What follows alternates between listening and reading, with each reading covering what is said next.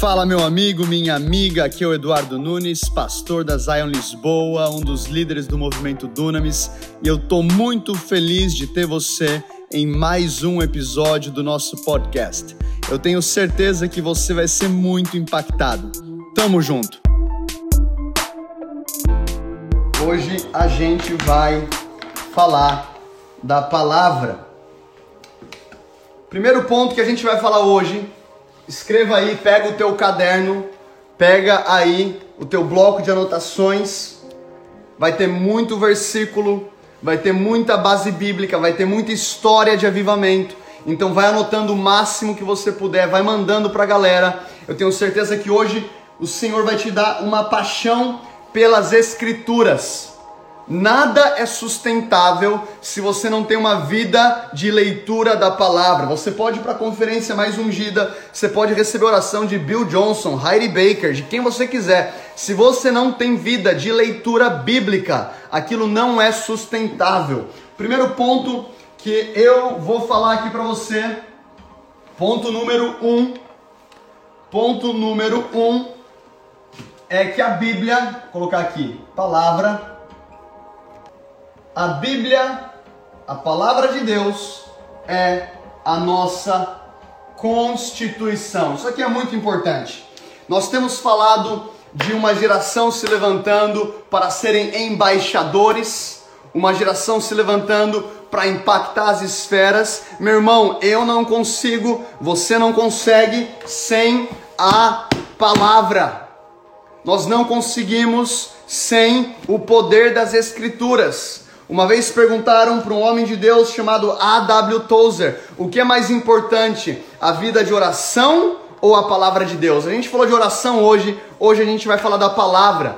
E sabe o que esse homem de Deus respondeu? Ele fala assim: qual asa é mais importante para a águia, a asa direita ou a esquerda? Você não consegue ter efetividade no seu cristianismo sem uma vida de palavra, sem paixão pelas escrituras. Escreve isso que eu estou falando agora, eu vou declarar e já falar isso para você. Desconfie de um cristão que se diz apaixonado por Jesus e não tem fome pelas escrituras. Desconfie de um cristão que se diz apaixonado, queimando por Jesus e não tem sede da palavra de Deus. Então, o que eu estou falando para você hoje, eu vou trazer testemunhos históricos, como do irmão Yun, como de William Carey, o pai das missões modernas, como da igreja na China, Lutero, coisas que vão colocar sal na tua boca para você ter sede da palavra de Deus. Eu quero abrir comigo aqui, abre comigo aí na verdade, Mateus capítulo 7. Vem comigo para Mateus 7, 24 a 29. Mateus 7, 24 a 29. Essas aqui são as palavras de Jesus. E Jesus diz o seguinte: Todo aquele, pois, que escuta as minhas palavras e as pratica, sublinha isso, escutar e praticar. Jesus não fala apenas estar exposto, é uma vida onde o Espírito Santo te leva a andar de acordo com as Escrituras. Não é por força, não é por violência, é através do Espírito Santo. E agora Jesus está dizendo: aquele que escuta e pratica, assemelhá-lo-ei ao homem prudente que edificou a casa sobre a rocha. Quem que é a rocha? Cristo. Ele é a rocha da nossa salvação, ele é a pedra de esquina, pedra angular. E Jesus está falando: aquele que escuta e pratica, constrói a sua casa sobre a pedra. Você quer ter sucesso ministerial, sucesso na sua família, sucesso no seu chamado? Você não consegue sem vida com a palavra. É impossível. Por quê? Porque a palavra é a nossa constituição. E sabe qual que é o meu maior temor? É uma geração que quer ser embaixador, eu quero ser embaixador, eu quero impactar as esferas e você não conhece a Bíblia, cara. Pastor fala lá na igreja para você abrir em Abacuque, você fica todo perdido. Você fica lá, tenho que abrir no celular, meu irmão. Tenha a sua Bíblia, anote a sua Bíblia, rabisque a sua Bíblia, leia a sua Bíblia, chore sobre a sua Bíblia. A Bíblia é a nossa constituição. E Jesus diz: E desceu a chuva e correram os rios e assopraram ventos e combateram aquela casa e ela não caiu porque estava edificada sobre a rocha. Quando temos um estilo de vida pautado na palavra, não tem pandemia que vai te derrubar, não tem enfermidade que vai te derrubar, não tem crise financeira que vai te derrubar, não tem tempestade que pode te derrubar, porque você estará fundamentado em Cristo. Ele é a palavra, ele é o Verbo que se fez carne e habitou entre nós. Isso aqui não é apenas um livro histórico, isso aqui são palavras de vida declaradas pelo nosso Criador. E aí Jesus continua: e aquele que ouve a minha palavra e não as cumpre. O que me chama atenção aqui, Jesus não está falando aquele que não ouve, aquele que não conhece, aquele que nunca ouviu. Ele está falando: tem alguém que ouve e pratica, e tem alguém que ouve e não cumpre. Meu irmão, você pode ter 30 anos de igreja e não deixar o Espírito Santo te guiar numa vida de andar de acordo com a palavra de Deus. Ele fala: aquele que ouve, está exposto, vai em conferência, experimenta coisas incríveis, mas não cumpre. Compará-lo-ei ao homem insensato que edificou a sua casa sobre areia e desceu a chuva e correram os rios, assopraram os ventos e combateram aquela casa e ela caiu e foi grande a sua queda. E aconteceu que, concluindo Jesus esse discurso, a multidão se admirou da sua doutrina, porque os ensinava como quem tem autoridade. Deus está nos levando hoje para um estilo de vida de paixão pelas Escrituras. Sabe, em, em 1415, teve um reformador chamado John Huss, que ele foi queimado por acreditar que o Senhor falava com todas as pessoas que a, a, a Bíblia era a verdade absoluta. E aquele homem de Deus, ao ser queimado, ele lança uma declaração. Olha o que ele fala: Hoje vocês queimam um ganso. A palavra, o sobrenome Hus em tcheco é ganso. E ele fala o seguinte: Mas daqui a 100 anos um cisne surgirá e vocês serão incapazes de correr e assar. 102 anos depois, aparece Lutero.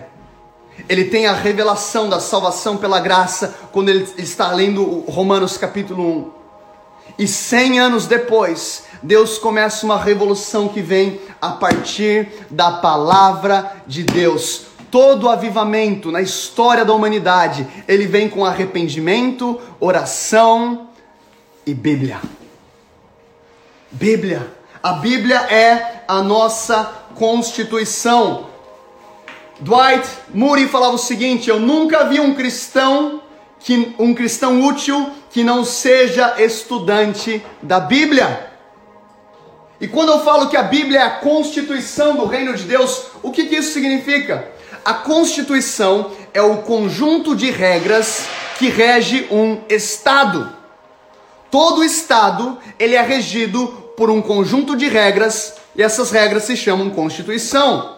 O que eu estou falando é que nós, como embaixadores, precisamos entender a expressão máxima do coração e da mente de Cristo, que é a palavra. Olha o que a Bíblia diz, anota aí comigo, Josué capítulo 1, versículos 7 e 8. Josué 1, versículos 7 e 8. Aqui, deixa eu tirar esse agasalho aqui, tá bem, tava bem frio aqui onde eu tô, mas agora o fogo do Espírito Santo está nesse lugar e tá começando a esquentar. Vamos lá. Josué fala o seguinte: o Senhor fala para Josué: somente seja forte e muito corajoso, tenha o cuidado de obedecer toda a lei que o meu servo Moisés lhe ordenou, e não se desvie dela, nem para a direita e nem para a esquerda para que você seja bem-sucedido por onde quer que andar. E não deixe de falar. Então ele fala: obedecer, falar as palavras desse livro e meditar nelas de dia e de noite, para que você cumpra fielmente tudo que nele está escrito. Só então os seus caminhos prosperarão e você será bem-sucedido. Então Josué, ele tinha a difícil tarefa de ser o sucessor de Moisés, de levar aquele povo que depois de 40 anos no deserto para a terra prometida, e quando Moisés morre, o Senhor aparece para ele e fala três vezes: Seja forte e corajoso. Seja forte e corajoso. Seja forte e corajoso. Eu não sei para quem que eu estou falando aqui, mas algumas pessoas o Senhor está falando: seja forte e corajoso. Continua batalhando, continua perseverando. E depois de falar seja forte e corajoso, o Senhor fala: Josué, não se desvie desse livro, nem para a direita e nem para a esquerda. Fale, obedeça, medite, e assim os seus caminhos prosperarão. Dudu, mas você está falando de Antigo Testamento. Vamos para o Novo Testamento então. Mateus capítulo 5, versículo 17 a 19. Vamos lá.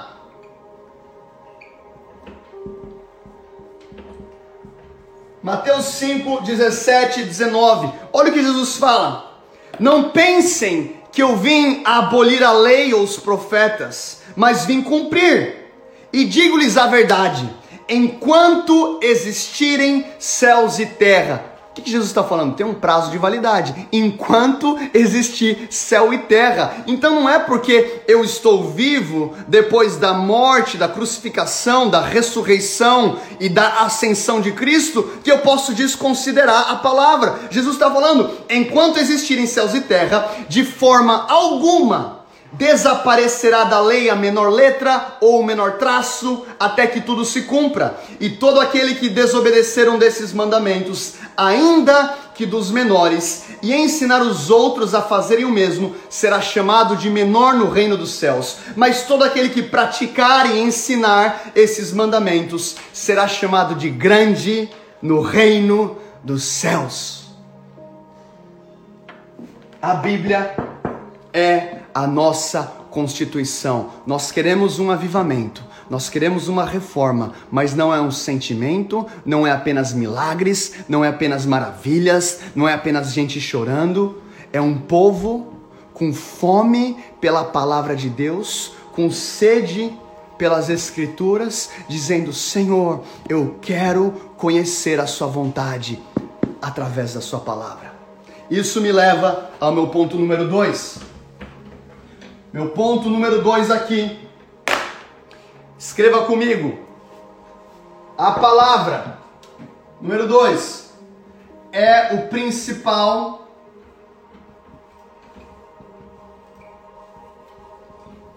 canal de comunicação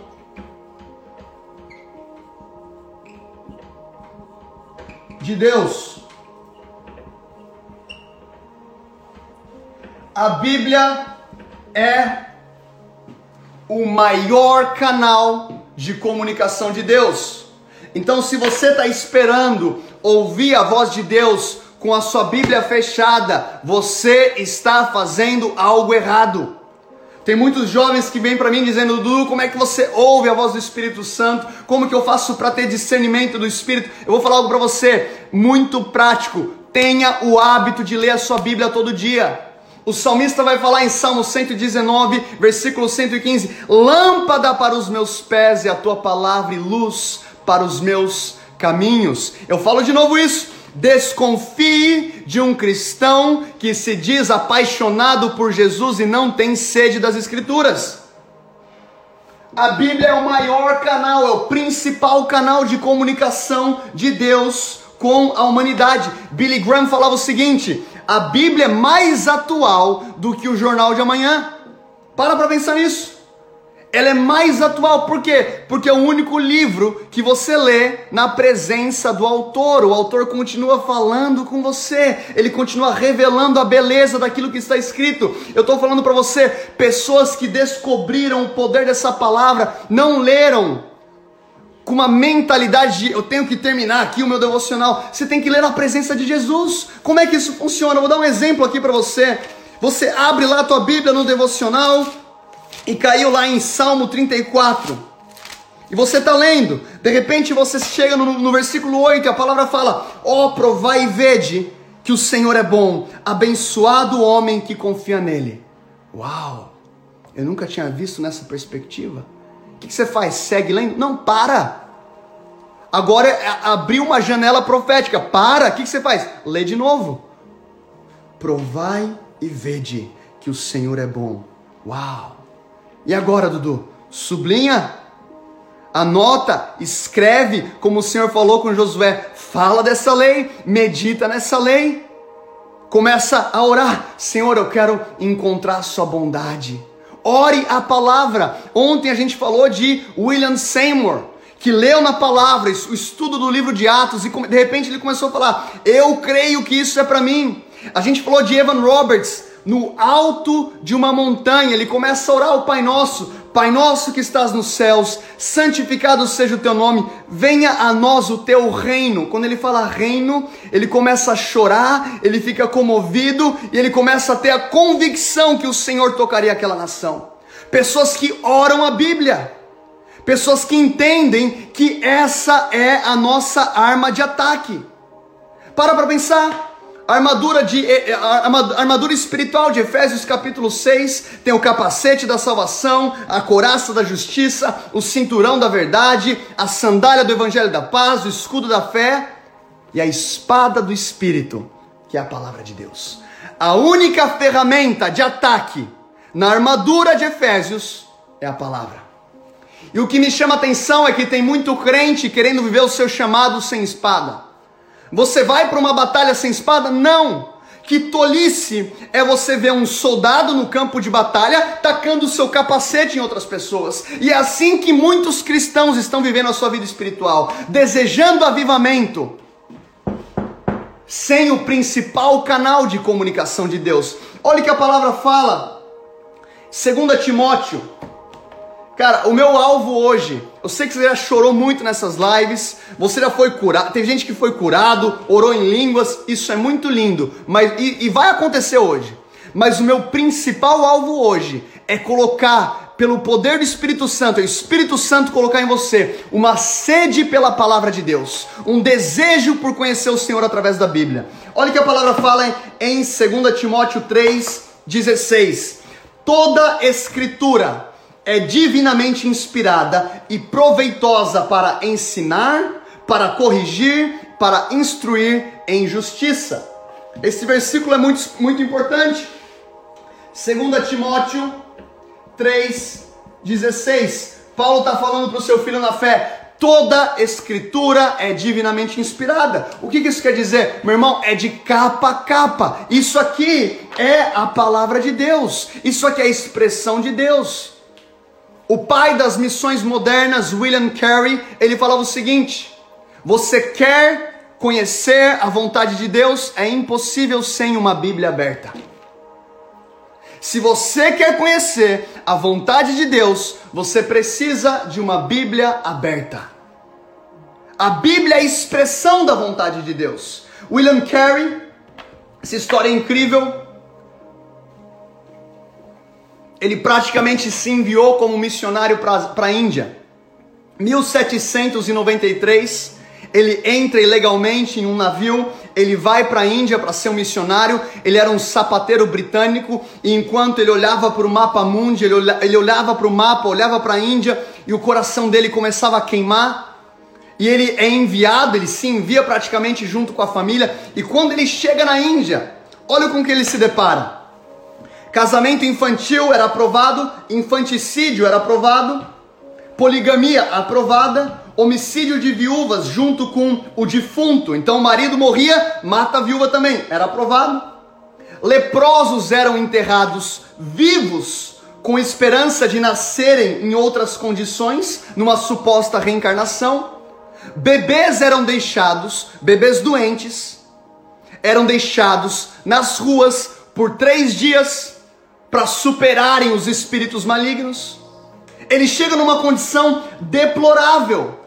E William Carey, que chega naquela nação como missionário, ele fala: Eu não tenho condição de pregar o evangelho se eles não conhecem a Constituição, a palavra. Sabe o que, que ele faz? Meu irmão, ele coordena a tradução da Bíblia para 44 idiomas locais. Uau! Repita comigo: Uau! 44 idiomas locais. Ele inaugura 126 escolas para ensinar crianças a lerem, a conhecer a palavra de Deus. Os historiadores dizem que seria impossível visualizar a Índia hoje sem o impacto do avivalista e reformador William Carey, que era um sapateiro que amava a palavra de Deus. incendiado pelo fogo do Espírito Santo, que entendeu que a Bíblia é o principal canal de comunicação de Deus. Sabe, tem muita gente que está esperando um chaba, uma profecia, armando o coque te ligar e você não está valorizando o que Deus fala sobre você. Você não está valorizando a carta de amor que é a palavra sobre a sua vida. Meu ponto número 3. Ponto número 3. Vamos lá. A Bíblia. Deixa eu apagar aqui. A Bíblia alimenta a minha fé.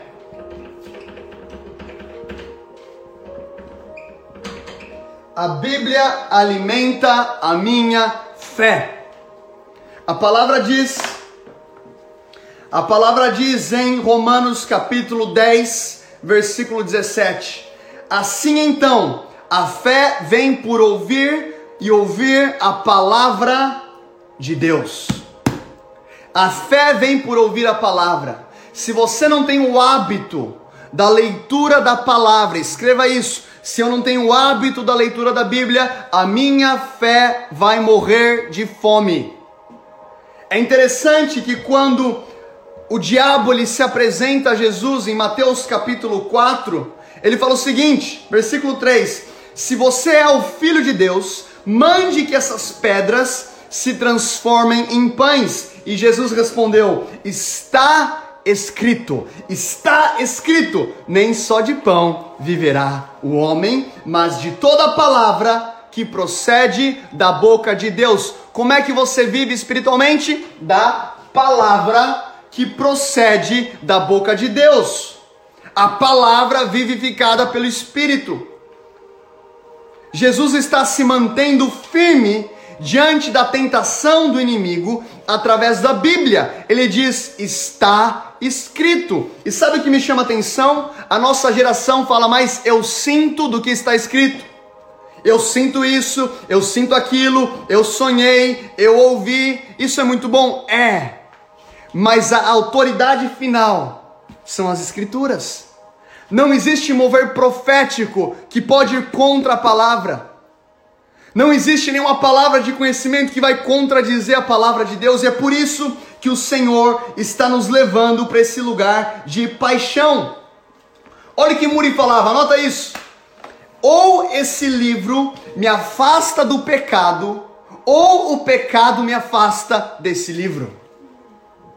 Ou esse livro, ele me afasta do pecado, ou o pecado vai me afastar desse livro. Por quê? Porque a palavra vai alimentar a sua fé. E quanto mais fé, quanto mais você cresce, mais você tem força para declarar junto, assim como Jesus fez, está escrito. Olha que o autor de Hebreus, ele fala no capítulo 5, versículo 12 a 14.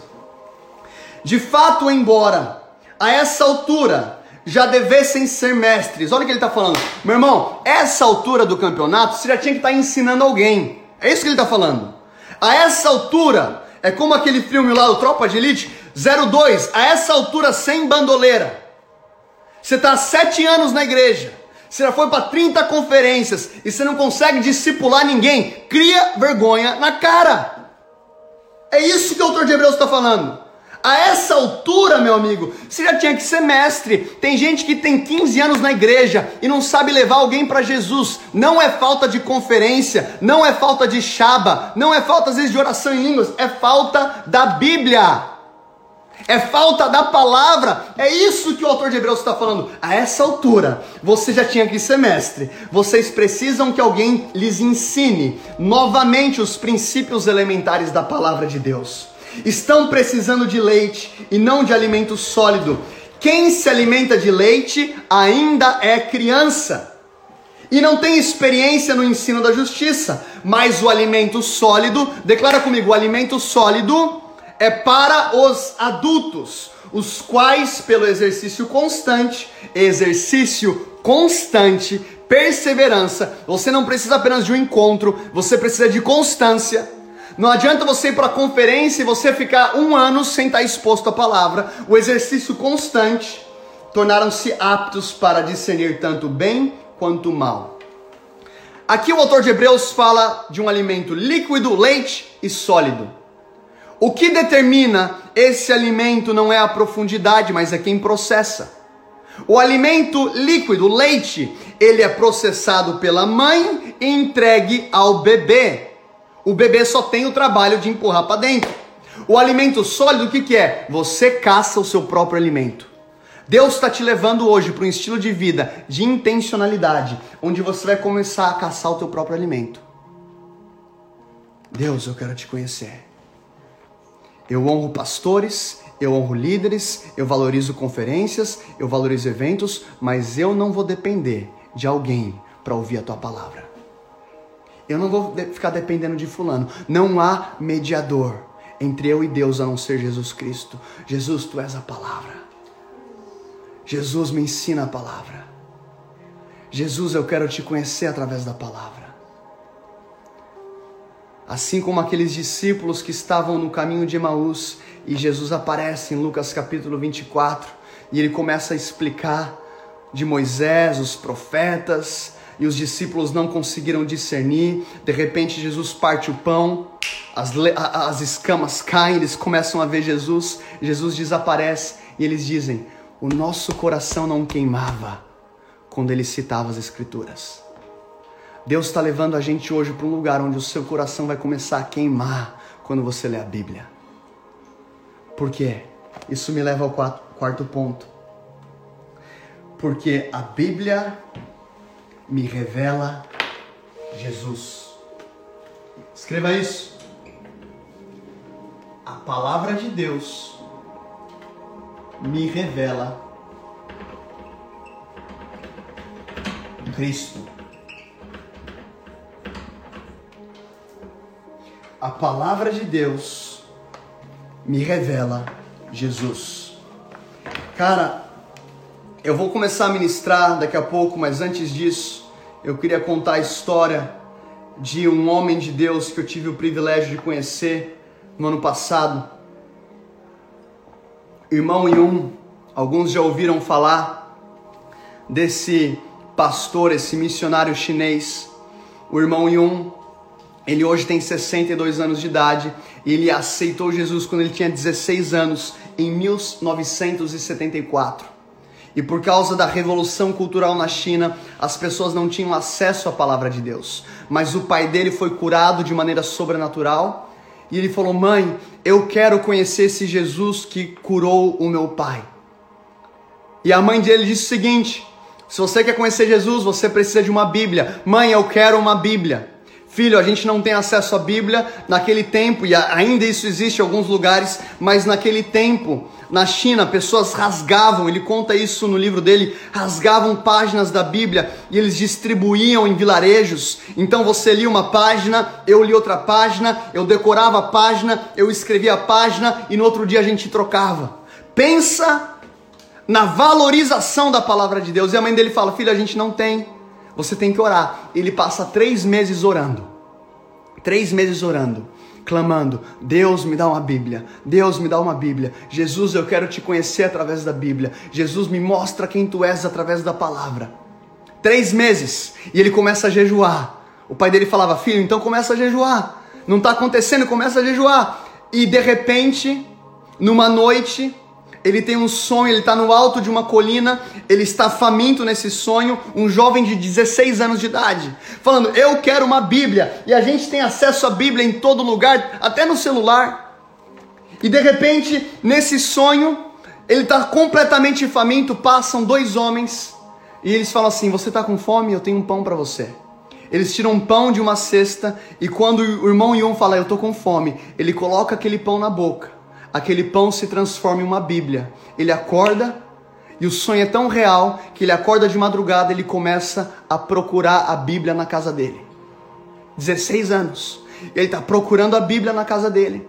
O pai dele começa a ouvir o barulho, Ele acorda, ele fala: Filho, o que, que você está procurando? Pai, Deus vai me dar uma Bíblia. Filho, não tem Bíblia aqui. Ele, ele diz isso no livro que a decepção dele era tão grande quando ele viu que não tinha Bíblia que ele começa a chorar.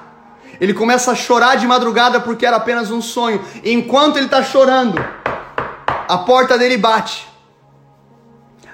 Quando ele abre a porta, são dois missionários que foram guiados pelo Espírito Santo para levar uma Bíblia para aquele homem de Deus. Olha o que o irmão Yun relata.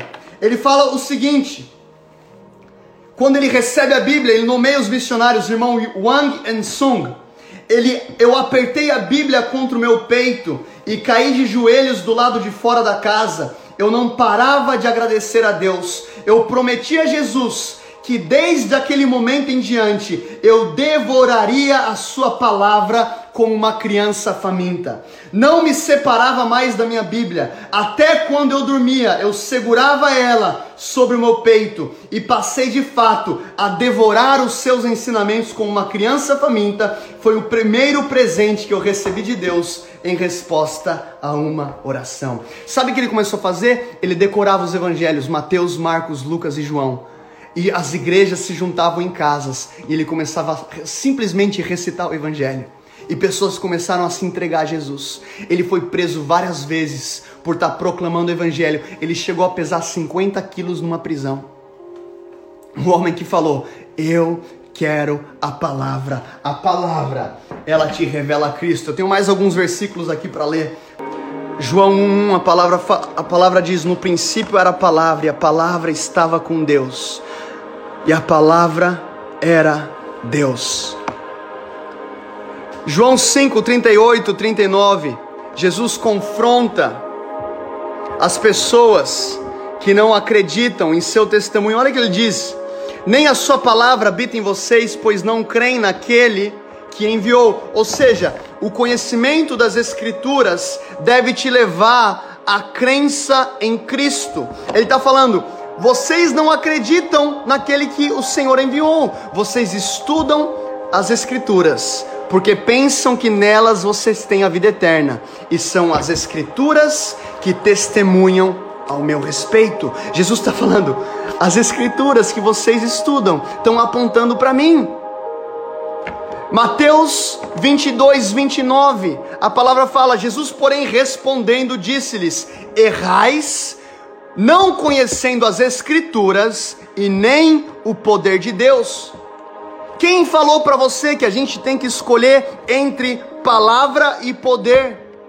Eu creio que o Senhor está nos levantando como avivalistas, como reformadores, cheios de paixão pela Bíblia e cheios de poder. Por quê? Porque a palavra te revela Cristo. Olha o que Smith Wigglesworth falava. Deus, eu vou, eu vou ler isso para você. É um parágrafo um pouquinho longo, mas isso é muito forte, muito importante. Deus valorizou bem a sua palavra. Ele a chama de fogo, martelo e espada. Para quem fala onde que fala martelo? Jeremias 23, 29. Não é a minha palavra como um fogo, diz o Senhor, e como um martelo que esmiuça a pedra?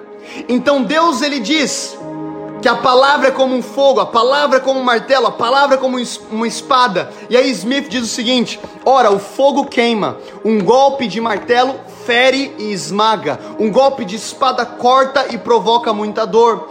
Quando a palavra de Deus é proclamada no poder e na unção do Espírito, serão exatamente estes os resultados: queimará como um fogo, despedaçará como um martelo e transpassará como uma espada. A dor espiritual e psíquica será tão severa e real como a dor física. Em caso contrário, há algo errado com a mensagem ou com o mensageiro. John Wesley falava o seguinte: ou você coloca fogo no seu sermão, ou você coloca o seu sermão no fogo. Ou você coloca fogo no seu sermão, ou você coloca o seu sermão no fogo. E Deus está falando para nós hoje. Eu tô te levando para um estilo de vida de paixão pela palavra de Deus, de paixão pelas Escrituras. Alguns agora você já está começando a chorar. É como se você tivesse sentindo o Senhor falar: filho, você precisa se apaixonar pela palavra. Você precisa amar as Escrituras. Senhor, eu oro para que desde agora o Senhor venha incendiar os nossos corações. Eu oro agora, Senhor, para que desde esse momento o Senhor venha queimar os nossos corações com o teu fogo. Chora, Jesus, eu oro agora que o Senhor venha derramar uma santa paixão pelas Escrituras. Assim como os chineses que celebravam uma página da Bíblia. Assim como John Huss, que foi queimado, vivo, queimado vivo com um chapéu de burro, esculachado Pai, nós oramos agora, batiza a nossa geração com paixão pelas Escrituras. Nós queremos um avivamento bíblico. Nós queremos uma paixão santa pela tua palavra. Espírito Santo vivifica a palavra enquanto nós estivermos lendo, assim como os discípulos no caminho de Emaús disseram: o nosso coração não queimava quando ele expunha as escrituras. Cara, eu estou falando para você, você vai começar a ler a sua Bíblia e você vai começar a ver Jesus em todo lugar. Ele é aquele que estava desde o início, quando disse Deus haja luz e houve luz. Jesus é a palavra. Em Apocalipse 22, a palavra diz: o Espírito e a noiva, noiva dizem vem. Então Jesus está desde o começo até o fim. Esse livro é sobre Jesus. Deus está nos empurrando para uma constância espiritual hoje. Um lugar de profundo desejo pelas Escrituras. E não é apenas parte da Escritura, ou você aceita ela por inteiro, ou você não aceita nada. Ou você aceita as Escrituras por completo, ou você não aceita nada. Faça uma decisão hoje à noite. Esse, Bíblia, esse livro, a Bíblia, está recheado de Cristo. Desde o começo até o fim, esse livro aponta para o Filho de Deus. Quando nós vemos então, por exemplo, Salmo 22, versículo 16, o salmista Davi ele diz o seguinte: Cães me rodearam, um bando de homens maus me cercou, perfuraram as minhas mãos e os meus pés. De quem que o salmista está dizendo? De Cristo. Posso contar os meus ossos, mas eles me encaram com desprezo.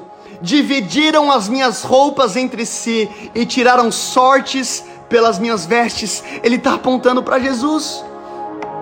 Salmo 41, 9, o salmista diz: Até o meu melhor amigo, em quem eu confiava e que partilhava do meu pão, voltou-se contra mim. Está falando sobre Jesus, está apontando para Cristo, está falando de Judas. Salmo 69, 21, a palavra fala: Puseram fel na minha comida e para matar minha sede me deram de vinagre. Está falando sobre Jesus.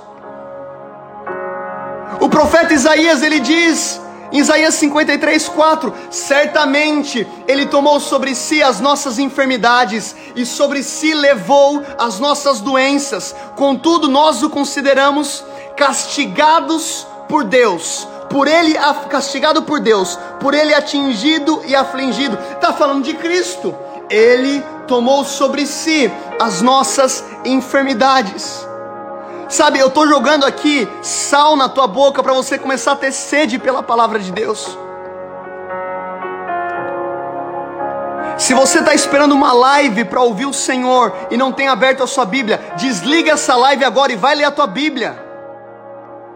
O que a Bíblia fala para você é muito mais importante do que aquilo que eu estou falando. E se eu pregar algo para você que não está aqui, rejeita, filtra com as escrituras. Paulo vai falar aos Gálatas: se alguém anunciar algum evangelho diferente desse, que seja anátema. Você tem que ter sede pela palavra, paixão pela palavra, ao ponto que você consegue filtrar aquilo que vem de Deus e aquilo que não vem de Deus.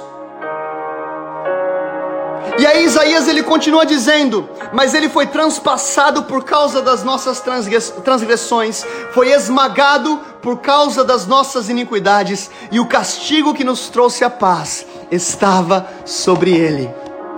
Sabe por que às vezes você não está vendo a plenitude do reino de Deus na sua vida? Porque você nem conhece a sua herança. Você nem conhece a sua constituição. Quando Isaías ele vai falar, o castigo que nos traz a paz estava sobre ele. E aí você tem alguma área da sua vida que você está em medo, em ansiedade, em depressão. Você entende que a Bíblia fala para você: essa aqui não é a sua herança, essa tua ansiedade, essa tua depressão foi colocada em Cristo para que através do castigo dele você vivesse uma vida de paz. Então você vai estar lendo Marcos capítulo 16, versículo 15, e a palavra diz: Ide por todo mundo e pregai o evangelho a toda criatura. Quem crer e for batizado será salvo, quem não crer será condenado. Os sinais acompanharão os que crerem, imporão as mãos sobre os enfermos e eles serão curados. Deus, eu quero isso para mim. A tua palavra fala que eu, teu discípulo, colocaria as mãos sobre os enfermos e eles seriam curados. O que está fazendo? Acessando através da palavra, através do Espírito, aquilo que é a tua herança. Só que a gente não conhece a Constituição. A gente prefere ouvir de alguém. Sabe de uma coisa? Um pássaro, uma, um pássaro mãe, ela come uma minhoca, ela mastiga a minhoca, ela vomita a minhoca para o seu filhote conseguir comer. Por quê? Porque ele não tem força fisiológica suficiente para processar aquele alimento. Então a mãe mastiga, engole, vomita e ele come. Tem muito cristão, tem muito cristão que não tem lido a Bíblia e aí chega no domingo, pastor, entrega para mim aí o que, que Deus está falando. Fala para mim aí o que, Deus está falando. Se comportando como um pássaro filhote. Mamãe, é nojento, né? Mamãe, vomita uma minhoquinha aqui para mim. E eu não estou falando que isso é ruim. O ruim é quando você só depende disso. Quando você, diferente dos chineses, como em 1974, tem acesso. Quando eu tenho acesso. Meu irmão, tudo aquilo que eu estou falando para você é primeiro para mim. Desconfie de um cristão que se diz apaixonado por Jesus e não tem fome da palavra de Deus. Aí Isaías continua dizendo, no versículo 6: Todos nós, tal qual ovelhas, nos desviamos, cada um de nós se voltou para o seu próprio caminho, e o Senhor fez cair sobre ele a iniquidade de todos nós. Ele foi oprimido, afligido, contudo não abriu a sua boca, e como um cordeiro, ele está falando de Cristo, como um cordeiro foi levado para o matadouro, e como uma ovelha que diante dos seus tosqueadores fica calada, ele não abriu a sua boca. Esse livro é sobre Jesus. Eu creio em avivamento, eu oro por avivamento, mas eu estou falando para você, ele não acontece se a gente não se dedicar em oração, em leitura da Bíblia, em paixão pelas Escrituras. Senhor Deus, nesse momento eu oro agora, pelo teu fogo vindo sobre nós,